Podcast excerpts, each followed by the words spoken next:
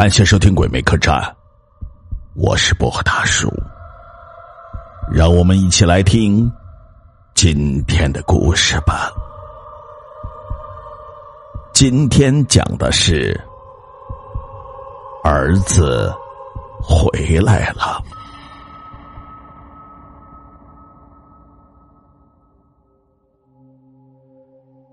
老王头看了看守在窗边上的儿媳。叹了一口气。几天前，他们一家搬进了新家，不料却在半路上出了车祸。他和老伴以及儿媳都平安无事，可儿子小山却失踪了。儿子失踪后，儿媳便每日如一的站在窗边，呆呆的望着远方。老王头知道。儿媳是在等儿子回来，他自己又何尝不是呢？老王头走到窗边，对儿媳说道：“梦瑶啊，别看了，再看呐，小山也回不来呀。”儿媳没有回话。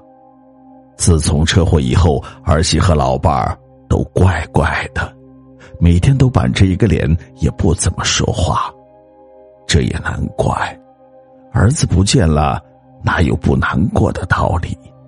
自己也只不过在强颜欢笑而已。他向楼下看去，楼下人来人往，人可真多呀。这个小区才建不久，没想到已经住满了人。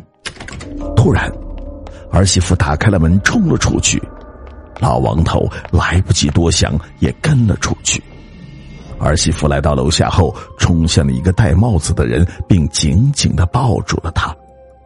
啊，难道儿子？果然是儿子，失踪几天的儿子又回来了。回到家里，儿媳妇搂着脸色苍白的儿子坐在沙发上，老王头也跟着坐了下来。一片的沉寂。老王头首先打破了沉默：“呃，小陈啊，这些天你去哪儿了呀？”儿子说道：“啊，我昏迷了几天。”哦。房间又陷入了一片的沉寂，完全没有失踪的儿子回来以后应有的喜庆。老王头又瞥了一瞥儿媳，平时活泼的他，这时居然也是安安静静的，依然没有任何表情。门开了，老王头一看，原来是老伴儿买菜回来了。老婆子，快看，儿子回来了！哦，老伴应了一声，声音中带着一丝的欢喜。面部却没有一点的表情，看着走进厨房的老伴儿，老王头心中突然腾起一股莫名的恐惧感。我给你们做顿饭吧。这时，儿子说道：“哟，切菜呢？”哎，老王头话还没有说完，就卡住了。他看到儿子正一刀切在自己的手指上。而他却似乎没有感觉到，怎么可能呢？而且从他伤口上流下来的血是黑色的，一个大活人的血怎么可能那么浓稠发黑呢？一顿饭吃的是索然无味，一家人似乎都像中了邪一样，彼此沉默着。夜深了。老王头始终睡不着，终于他坐了起来，做了一个冒险的决定，他要一探究竟。他想，既然儿子白天被刀切了没有感觉，那现在他要用刀割开儿子的手，一探究竟。老王头拿着刀，跌跌撞撞的走进了儿子儿媳的卧室。他颤抖的在儿子手上划出了一条口子，果然，伤口中流出的是浓稠发黑的血。就像一个死去多时的人。怎么会？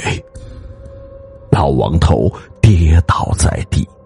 这时，他猛地想起搬家前有邻居告诉过他，这个小区曾经是一个墓地。老王头的精神彻底的崩溃了，他拿起了刀，疯狂的朝自己的胸口上捅去，连捅了十几刀，却没有留下一滴的血。爸，你还不明白吗？身后响起了儿子的声音。哎，老婆，快来看！电视里说了，上次那个特大的车祸里，唯一活下来的人，就是那个儿子。嘿，也死了。哎呀，真惨！上次新闻说，那一家人正要搬新家呢。哎呀，好像最后就剩下儿子没有死吧？是啊，刚刚新闻里说啊，那个儿子在医院里昏迷了几天，嗨，今天也死了。一户人家里，夫妻俩看着电视里的新闻，聊着天。这个故事，大家听明白了没有？